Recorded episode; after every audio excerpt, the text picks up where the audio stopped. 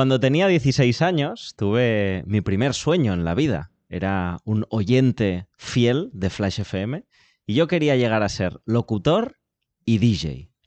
Y para la parte de DJ, pues eh, empecé a trazar un plan, ¿no? Me apunté a un curso gratuito que había cerca de mi casa para ser DJ y ahí entendí que tenía que tener una mesa de mezclas en casa que me permitiera practicar e ir mejorando. Pero eso ya tenía un coste. Yo tenía 16 años y muy poco dinero.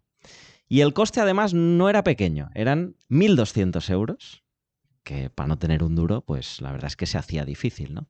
Así que tuve que trazar mi primer plan financiero y acudir por primera vez al banco, un banco especial que se llama Papás. Y mis padres me hicieron una especie de hipoteca. Me dijeron, ¿cuánto tienes? ¿Cuánto te falta? Y me dijeron, esto que te falta, pues eh, te lo dejamos y poco a poco nos lo vas a tener que ir devolviendo con lo que vayas ganando. Y luego también me hicieron un plan de que según los excelentes que sacara en cada trimestre me darían una serie de dinero que me ayudaría a pagar mi mesa de mezclas de DJ. Poco tiempo después empecé a ser profesor de tenis en el colegio, empecé a ganar mis primeros sueldos, saqué algunos excelentes y con 18 años pagué por fin mi mesa de DJ que me permitió ser DJ durante bastantes años. ¿no? ¿Y por qué te cuento toda esta historia?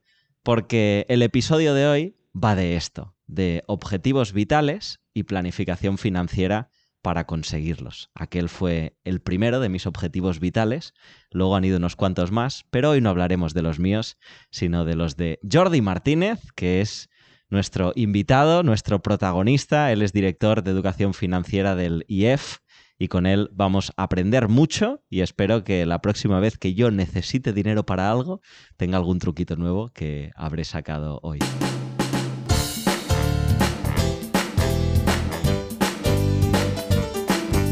Educa tu dinero, el podcast de Wellness Financiero. Presentado por Borja Nicolau y dirigido por el Instituto de Estudios Financieros. Bienvenido, Jordi, ¿cómo estás? Hola Borja, muchas gracias. Tú tienes hijas, ¿no? Tengo hijas, sí. ¿Dos? ¿Una? Dos. Dos. Eh, algún día vendrán y te pedirán. o ya te lo han Sí. pedido. Ya, hago un poco de banco, ya hago un poco de banco, sí, sí. Eh, ¿va, va en el rol de padre hacer un poco de banco o qué? Parece que, que- que es tradición, ¿no? Porque todos hemos eh, utilizado a nuestros padres a veces como banco y ahora pues me toca hacerlo al revés, ¿no? Muy bien. No, no les cobras mucho interés, ¿no? Me imagino. No, de hecho no, de hecho no. Bueno, antes de empezar, anécdota que tenemos que sacar eh, y poner encima de la mesa, el nombre de este podcast, Educa tu dinero, ¿quién lo eligió? Lo eligió mi hija Eulalia, que si te acuerdas se coló en una reunión de trabajo, que estaba ya enferma, con lo cual yo tuve que te- teletrabajar.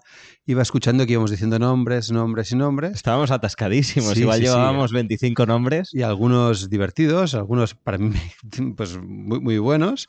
Y apareció ella por detrás y dice, ¿y qué tal educa tu dinero? Se hizo un silencio. Todos dijimos, este, Sí, este es guay, bien, este es guay. bien. Y al final, pues mira, gracias a ella pues tenemos nombre para el podcast. Bueno, si algún día te pide dinero de copyright, le dices que solo avanzas como parte de lo que le da el banco, ¿no? Y- Eso y ya, si fuera por ella ya, ya habría pedido ya.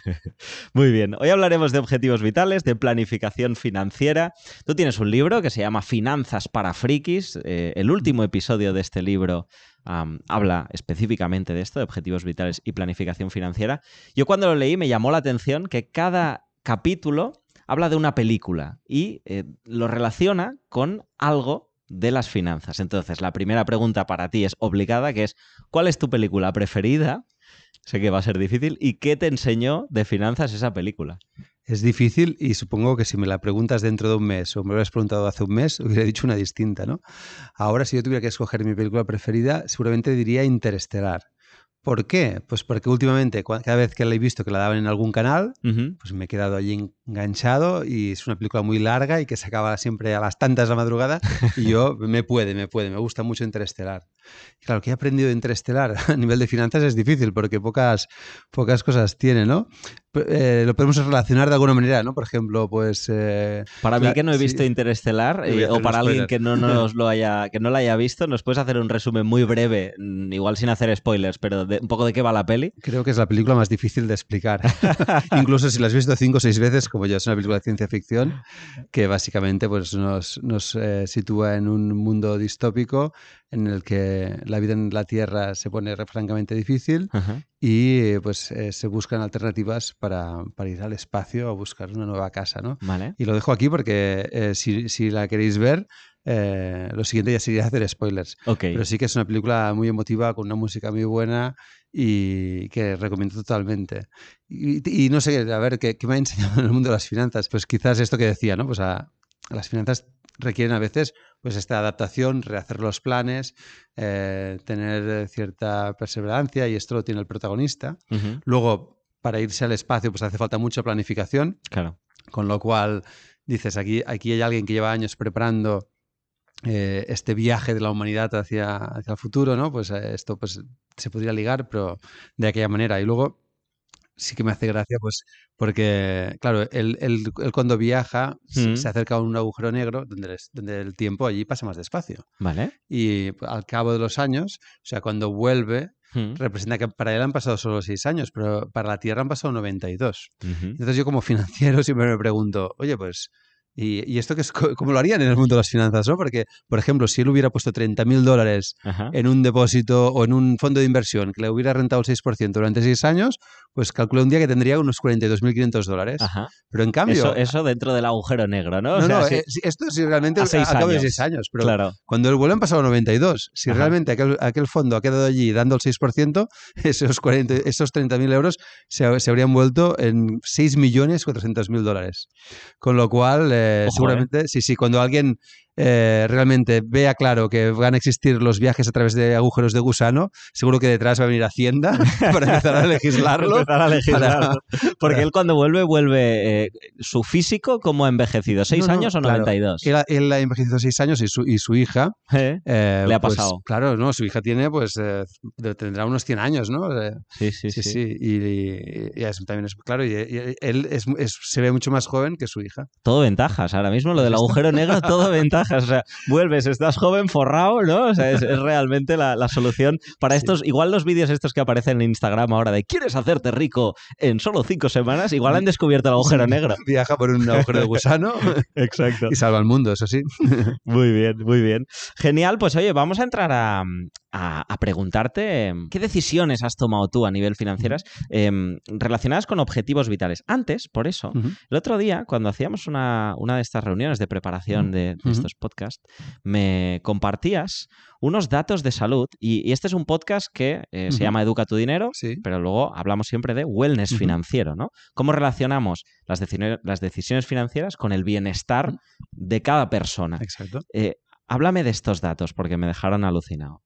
A ver, eh, no hace mucho, eh, Mm. hará unas semanas, eh, la OCDE, INFE, de la OCDE, INFE es la Red Internacional de Educación Financiera, publicó unas recomendaciones para llevar la educación financiera a los lugares de trabajo, ¿no? A los, para los trabajadores, para los empleados.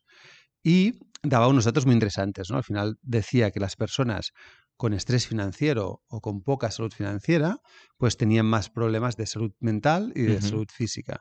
Y por consecuencia, pues también eran menos productivas. Lo de la, produ- de la productividad supongo que iba ligado para incentivar a las empresas a que realmente aporten esa educación financiera, esa alfabetización financiera a, a sus trabajadores. Eh, y hay bastantes estudios eh, que hacen referencia a esto, ¿no? De, de, de cuanta mejor salud financiera tienes, pues más bienestar sientes. De hecho, eh, salió un estudio también hace poco que decía que a las nuevas generaciones las tres preocupaciones más grandes que tienen es eh, el tema financiero, la sostenibilidad y la salud mental, ¿no? Entonces, eh, ¿cómo, cómo de importante se está volviendo, ¿no? En un mundo en el que es difícil ganar dinero, en el que es difícil poderte pagar las cosas y que tienes que tener cierto control, pues poderlo tener, ¿no? Que no quede todo como al azar. Eh, dejaremos en las notas del programa un gráfico muy chulo que había en el artículo que me Sí. pasaste, donde se ve una persona, ¿no?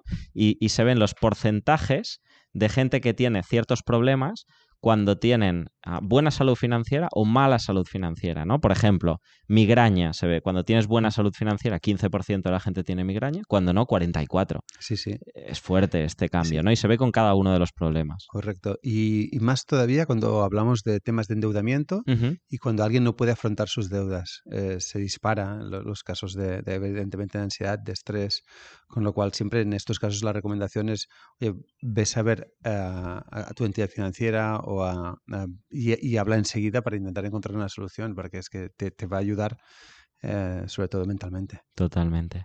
Muy bien, pues eh, objetivos vitales al final siempre están relacionados con a dónde quiero llegar con una buena salud, ¿no? Y por eso hacíamos este previo. Sí. De hecho, hay muchos paralelismos, ¿no? Al Mm. final, ya un poco en broma, pues, pero a veces cuando les dices a alguien que haga un presupuesto, ¿no? Que lo hablasteis en el podcast, en el primer podcast con, con Natalia de Santiago, Sí. ¿no? Pues al final mucha gente dice, bueno, ya empezaré el mes que viene, ¿no? Igual, es igual que, que hacer una dieta, ¿no? Que dices, sí. Pues oye, El no, lunes. empiezo el lunes, empiezo el lunes, empiezo en septiembre después de las vacaciones o en enero después de Navidades, ¿no? Y, y aquí lo mismo pasa pues con la dieta y el presupuesto. No hace mucho me contaba una, una persona, me decía, he ido a un nutricionista ¿Eh? y, y me ha dicho lo mismo que tú. Y yo, "Pero, perdona, sí, ¿Cómo? sí, me ha dicho que, que apunte lo que como y que, y que porque así eh, tomaré conciencia de lo que estoy comi- comiendo y además comeré menos. Y digo, ¿y qué tiene que ver conmigo? Dice, no, que tú me dijiste una vez que me apuntara todo lo que me gastaba porque así tomaría conciencia de lo que gasto y gastaría menos, ¿no? Pues un poco sí que hay esas esas similitudes entre, entre lo que es salud o lo que es eh, bienestar, ¿no? Y lo que es el- la salud financiera. Totalmente, totalmente. Muy bien, pues eh, vamos a por ello. Te voy a lanzar un reto, que es que me digas eh, en tu vida tres objetivos vitales que has tenido y tres decisiones financieras que has tomado para llegar a esos objetivos vitales. Así te conocemos también un poquito más. A ver, seguramente detrás de cada objetivo vital hay, una, hay un objetivo financiero. Ajá. Pero de hecho, de- seguramente detrás de cada decisión vital que tomamos, aunque Mm. no sea un objetivo muy grande, pues normalmente se vincula a un, a un objetivo financiero. ¿no? El ejemplo que, que has puesto al inicio pues es, es, es- totalmente descriptivo de, de esto, ¿no? Pero al final cualquier cosa que vayas, ¿eh? pues eh, voy a, voy a, tengo sed, voy a beber agua, seguramente aquí hay una decisión financiera, ¿no? También detrás, porque vas a tener que, que, pues, pues que si estás en un bar pedirla y pagarla, si estás en casa, pues pagar la factura, ¿no?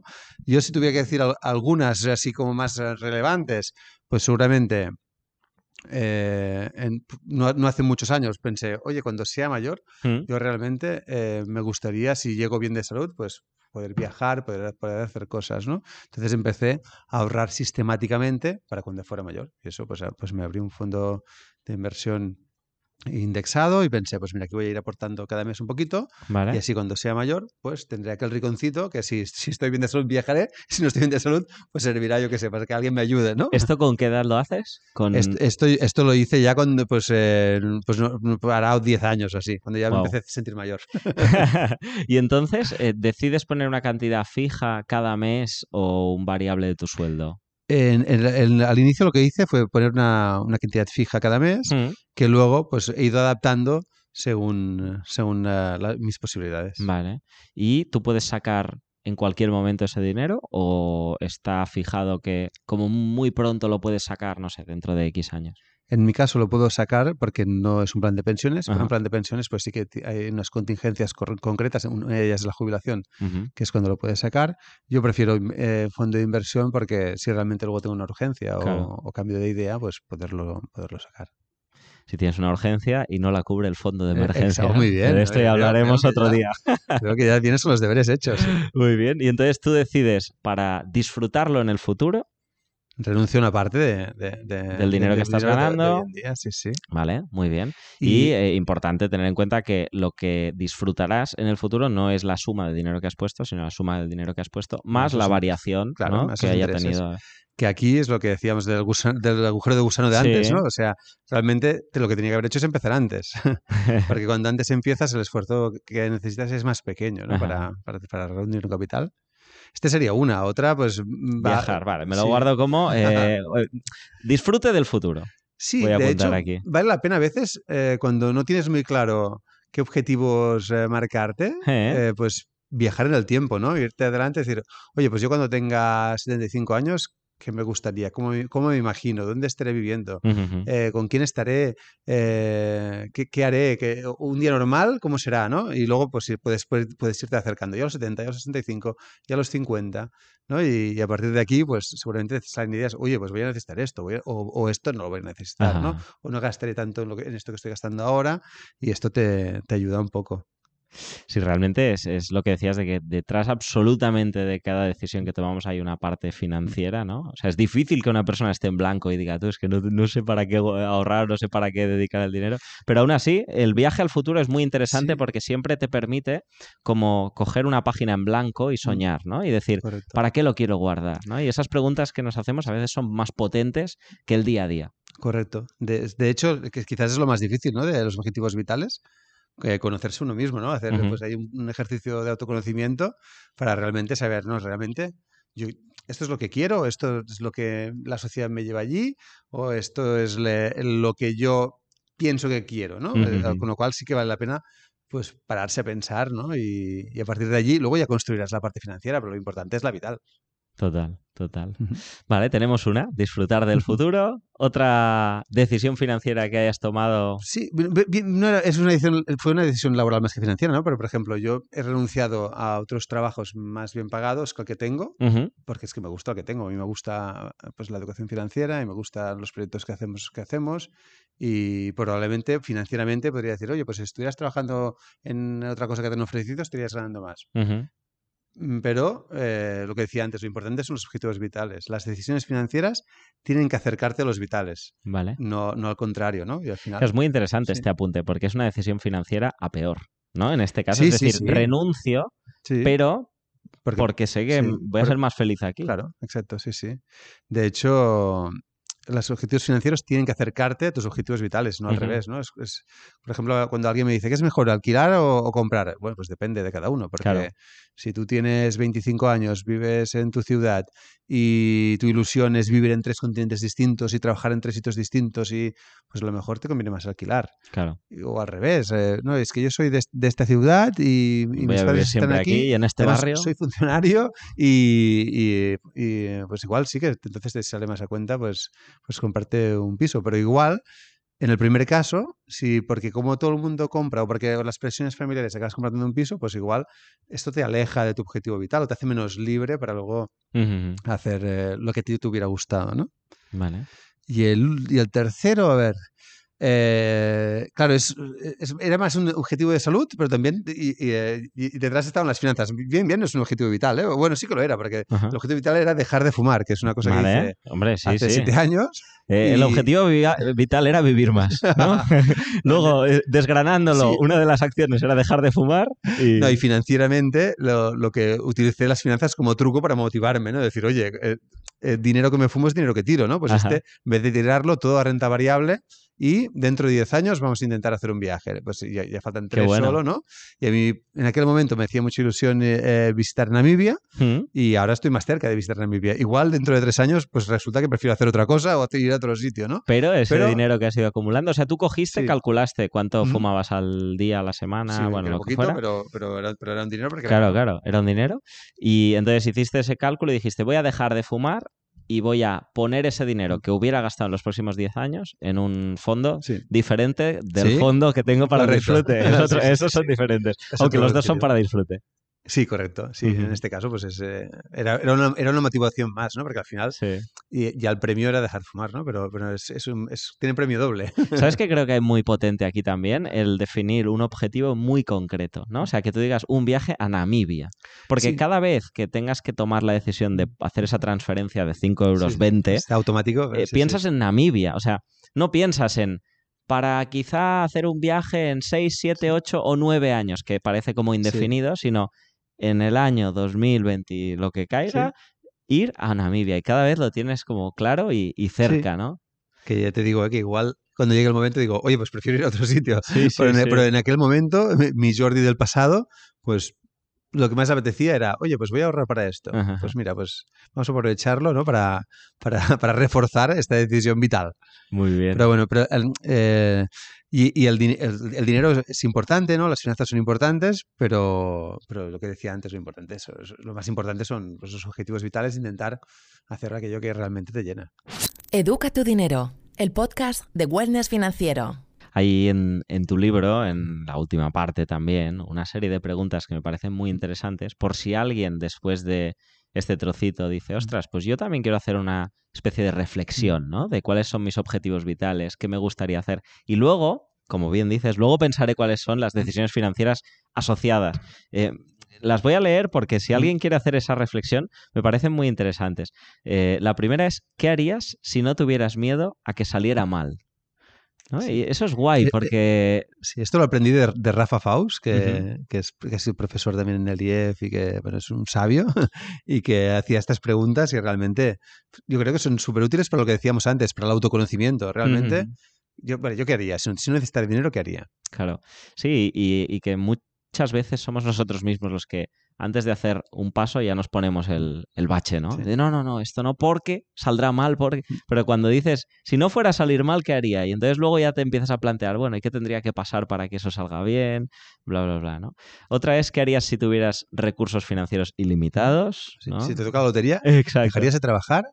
¿O trabajarías distinto? ¿O trabajarías menos? ¿no? Es, es una pregunta bastante pertinente, ¿no? Es decir, mucha gente piensa, pues lo único que haré cuando me toque la lotería es, es mandar al carajo todo, y, pero hay gente que no, y dices, no, no, es que lo que estoy haciendo me llena. Claro, Igual, pues mira, pues trabajaré menos horas, ¿no? Pero, pero me dedicaré a lo mismo. totalmente. Mira, yo hace, mm, nada, hace unos meses leí un libro que me inspiró mucho eh, y, y de- al acabar el libro cogí a mi novia y le dije, si te dijera que lo dejamos todo y nos vamos seis meses a dar vueltas por el mundo, ¿qué me dirías? ¿no? Claro, yo soy autónomo, yo Sí. puedo tomar esta decisión, digamos, sin dar explicaciones a nadie. Luego, a ver cómo cuando vuelva vuelvo a montar mi negocio, ¿no? Ella no, ella eh, pues es asalariada, tendría que pedir una excedencia, etcétera. Y, y hicimos, abrimos como un proceso entre los dos de pensar. Esto de irte seis meses fuera suena muy guay, ¿no? Todo el mundo, oh, viajar por el mundo, no sé qué. Pero ¿qué implicaciones tendría para nosotros? Y es de verdad esto lo que queremos. Y llegamos a la conclusión que no.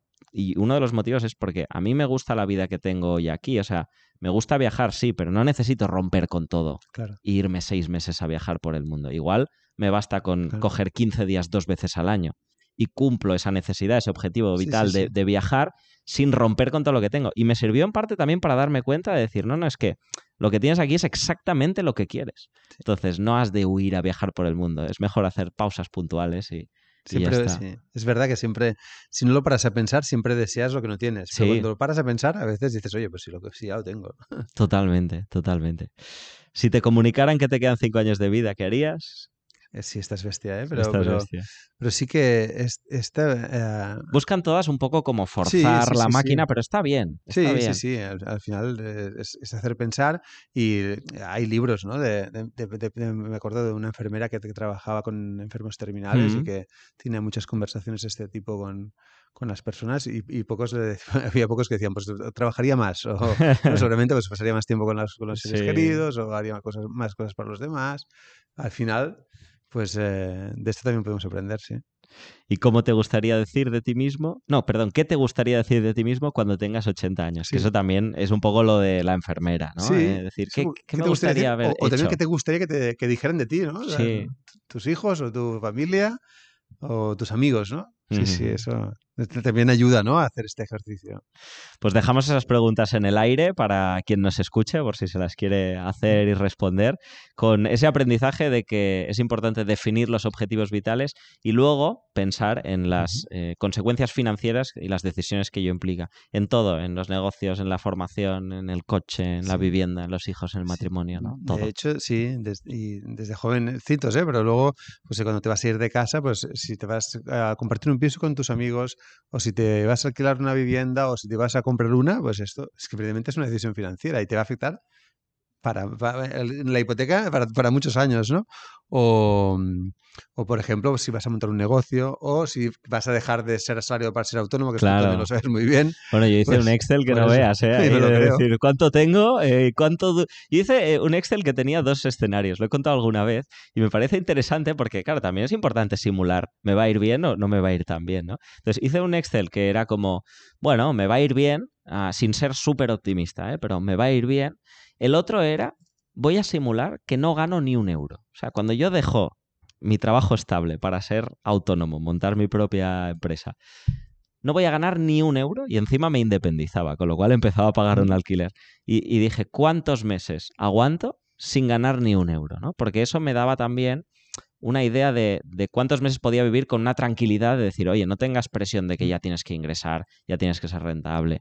Y me ayudó mucho claro. eso, el no tener la presión, especialmente porque explotó la pandemia cuando dejé el trabajo, con lo cual eh, esos meses iniciales sin ingresos los tuve, ¿no? Pero, pero es verdad que es muy importante, ¿no? Y, y sobre todo, a mí al menos me ayuda mucho tener visibilidad de cómo está mi cartera, ¿no? De cómo, cuánto dinero tengo, qué puedo hacer, qué no puedo hacer.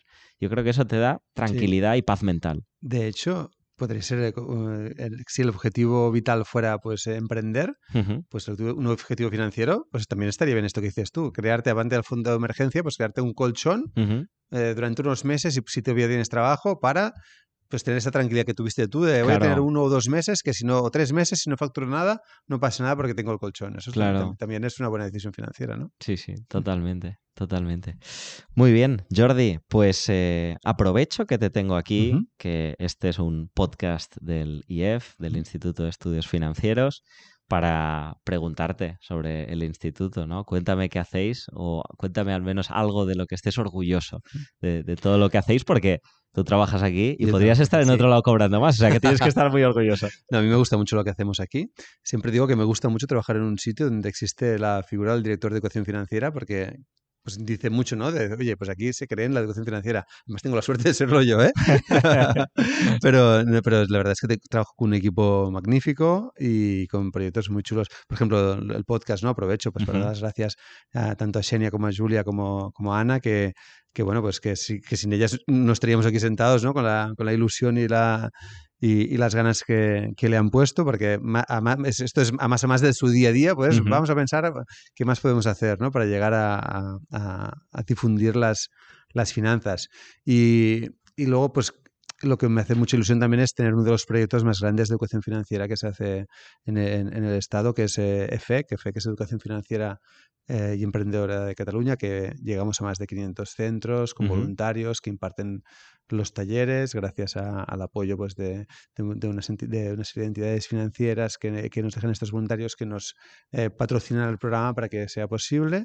¿Y, ¿Y ahí qué sí. hacéis? O sea, mm, ¿qué, hace, qué, qué, hacéis en este programa exactamente? En este programa, pues eh, tenemos como dos partes. Una para chavales de cuarto de la ESO, sí. que tienen 15, 16 años, que, va, que formamos a unos voluntarios mm. para que vayan allí y les expliquen cómo hacer un presupuesto personal, vale. el fondo de emergencia, vale. las deudas, la planificación financiera que hablamos hoy, sí. pero desde un punto de vista, luego te explico si quieres un par, los dos ejemplos que ponemos Ajá. allí. ¿Y enfocados a, a emprender? ¿Al emprendimiento no, o no? Más, hay una parte de emprendimiento, pero sobre todo a las finanzas personales. Vale, vale, vale. A que cuando sean mayores puedan tomar sus, sus mejores decisiones financieras mm posibles. Bueno. Y luego hacemos lo mismo para adultos.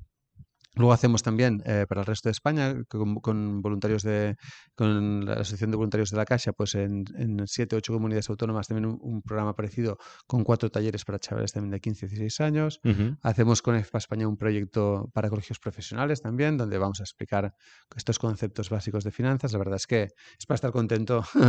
pues sí, muy bien, muy bien, Jordi. Genial, aprovecho. Te, te, dime, te, dime. te cuento los dos ejemplos de los chavales. Si Venga, quieres, dime. Que son de, porque al final la planificación financiera, cuando hablas de, yo que sé, te he dicho, ahorrar para cuando te jubiles. ¿Eh? Cuando lo dices a un chaval de 16 años, dices, es que me están contando, ¿no? De hecho, al, antes explicábamos lo de. De hecho, alquilar... te dirán que es jubilarse prácticamente, ¿no? que es jubilarse si aún no ha empezado a trabajar. De hecho, había un ejemplo de, de alquilar o comprar. Sí. Y, y, lo tuvimos que rebajar uh, mucho para que realmente lo, lo, vieran como una cosa que les podía afectar dentro claro. de poquitos años. Uno, era, uno era este, una, una chica que se acaba de licenciar, sí. su sueño es ir a viajar por todo el mundo y los padres ven que hay un piso a la venta al lado del suyo y, le, le, y se ofrecen a pagarles la entrada para que se quede. Entonces eh, eh, los chavales discuten entre ellos para decidir si es mejor una cosa o la otra. Y al final les decimos lo de antes, que no hay una cosa ni claro. buena ni mala, tienen que decidir, ¿no? Porque la otra, ¿cuál es? Una es coger el piso, coger el piso y la, la otra, es alquilar un piso. Ah, vale. Alquilar un piso porque se queda un año todavía en, en, en la ciudad para, para, para estudiar un máster. Sí, sí, sí. Y la otra era un chaval de un pueblo que, que vivía en la ciudad y que su tío en el pueblo pues se cambiaba el coche y le regalaba el, el, el coche viejo. Uh -huh. Entonces él tenía que decidir si se lo quedaba o no, teniendo en cuenta que tendrá que mantenerlo, pagar un parking en la ciudad, uh -huh. eh, dejar de ahorrar un dinero que está ahorrando para, para, para, porque lo que quería hacer era el año siguiente cuando acabara la carrera, pues ir a vivir con, eh, con su novia y, y, lo necesitaba para la entrada. Entonces aquí también pues los chavales tienen que decidir, ¿no? Oye, no, es mejor que lo tenga porque así puede, tienen libertad para ir al pueblo y volver o otros que incluso, pues, chavales que nos dan argumentos de, sostenibilidad, ¿no? decir, oye, no, no, es más ah, sostenible pues hacer car sharing, o es más sostenible que coger el transporte público, ¿no? Y son, son dos ejemplos de planificación súper sencillos, pero que ya, ya hacen que los chavales pues puedan empezar a plantearse situaciones financieras. Sí, que me parece de lo más interesante del proceso. ¿no? Eh, siempre digo que en toda la parte de educación hay una parte que para mí es casi la más importante que te llevas, que es saber estructurarte la cabeza o saber pararte a pensar las cosas, ¿no? Porque quizá por intuición o por inercia de lo que habrán visto en los últimos 15 años de su vida, que han sido los, todos los que han vivido, ¿no? Dirán, ah, pues sí, si todo el mundo tiene un coche, pues me tengo que comprar un coche, ¿no? Pero el parar a analizar y luego igual llegas a la misma conclusión de, sí, sí, me quiero comprar el coche, pero pararte a pensar antes de tomar decisiones. Es muy bueno. trata. Muy bien. Aprovecho aquí para recordar a quien nos escuche que si hay algún tema que sea de especial interés, que ah, pues me gustaría que en este podcast toquéis este tema, que habléis de esto, que entrevistéis a esta persona, que vuelva Jordi, por favor, y hable de los otros 15 episodios de, de su libro. Nos pueden escribir a través de las redes sociales del IEF Instituto de Estudios Financieros, o vía mail a podcast.iefweb.org. Sí, tenemos un correo difícil, pero es que IEF son muchas cosas. Nosotros somos el Instituto de Estudios Financieros, pues está desde el Instituto de la Empresa Familiar al Instituto de Estudios ah, Fiscales y por eso es difícil tener el dominio. ¿eh? Pero sí es podcast.iefweb.org. Muy bien, pues eh, ahí dejamos la dirección y nos vamos de cabeza a la parte final de este podcast que se llama la cuenta atrás. Uy, esto da, esto da un poco de miedo. Sí, ¿no? Y además yo me he puesto aquí como en plan Pedrerol, ¿no? Cogiendo los papeles. Sí, sí. me has asustado. Traemos una recta final, Jordi. Venga. Venga, pues eh, una serie de preguntas de mm, menos a más cortas, más rápidas. Vale. Y me tienes que contestar lo primero que te venga a la cabeza. ¿Estás preparado? Vamos allá.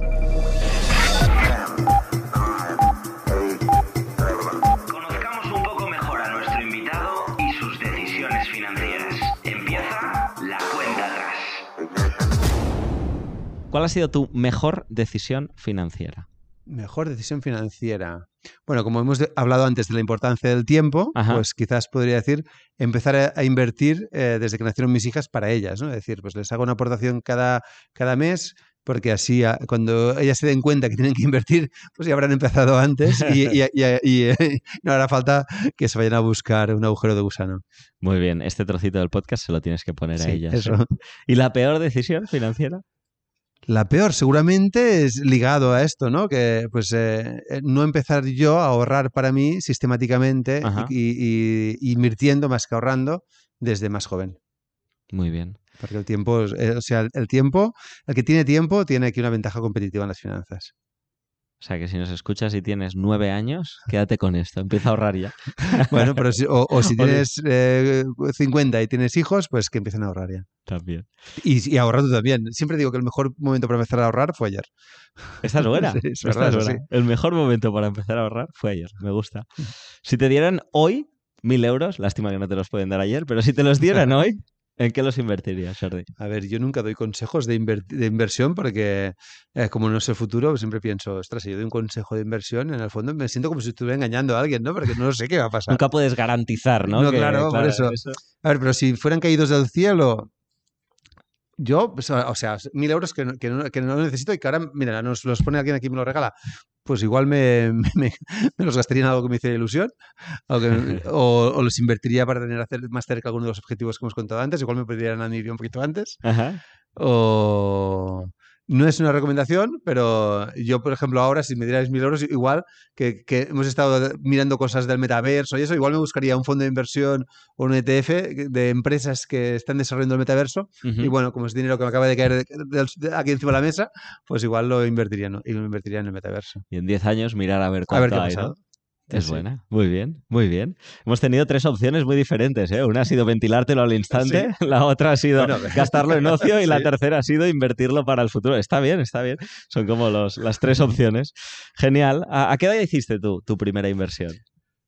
Eh, pues no, sé, no, sé, exactamente, ¿eh? pero debía tener 20, 21, 22 años y porque me acuerdo que era aquella época de las ofertas eh, de las OPVs, de, de, de, que se privatizaron algunas empresas públicas uh -huh. y me acuerdo de ir a abrir yo una cuenta porque había una empresa que decía, ay, pues me voy a intentar invertir. Pues que no me acuerdo ni qué empresa era, si su vida la empresa se abría el año. bueno, o sea que no, no, fue un pelotazo brutal no, porque ni me un desastre brutal, ¿no? Sí. Estuvo fue bien. algo normal, fue algo normal. ¿Vives de alquiler o propiedad? Vivo de alquiler hasta el momento de alquiler. Muy bien. Y la última, ¿tienes algún criptoactivo? Sí, tengo una cantidad pequeñita, pero básicamente para aprender cómo funcionaba todo esto y, y entender cómo se compraba, cómo se vendía. Y, y la verdad es que, eh, que, pensaba que era más complejo de lo que realmente fue. ¿Sí? sí. El, el proceso de abrirte... Sí, no, el, proceso de adquirir un criptoactivo es, es realmente sencillo. Sí. Muy bien, Jordi, pues eh, justamente el siguiente episodio de este podcast de Educa tu Dinero va sobre el Bitcoin con Eloy Noya, así que aprovecho. ¿Quieres lanzarle alguna pregunta, alguna duda que tengas tú de criptoactivos para Eloy? La verdad es que tengo la suerte de, de, de, de trabajar a, a, a, menudo con él. ya se lo has preguntado y, todo. con ¿no? lo cual siempre, pues siempre tengo dudas y siempre me las resuelve súper bien. De hecho, mira, aprovecho y voy a hacer una falca, que él no lo sabe, pero tiene un libro muy bueno que se llama FinTech, ahorro e inversión en la, en la era financiera digital, que igual, como él no lo va a decir porque es muy modesto, pues ya, ya, ya lo lanzo yo para que la gente se lo lea porque vale, realmente vale la pena. El primer invitado a una entrevista de la historia que en vez de hablar de su libro, recomienda el de otra persona. se lo cobraré él hoy luego. Exacto, cóbraselo en bitcoins por eso. Pues muchas gracias Jordi gracias por a ti, Borja. pasar por este podcast que en el fondo es tu podcast. Hasta la ha sido próxima. Un placer.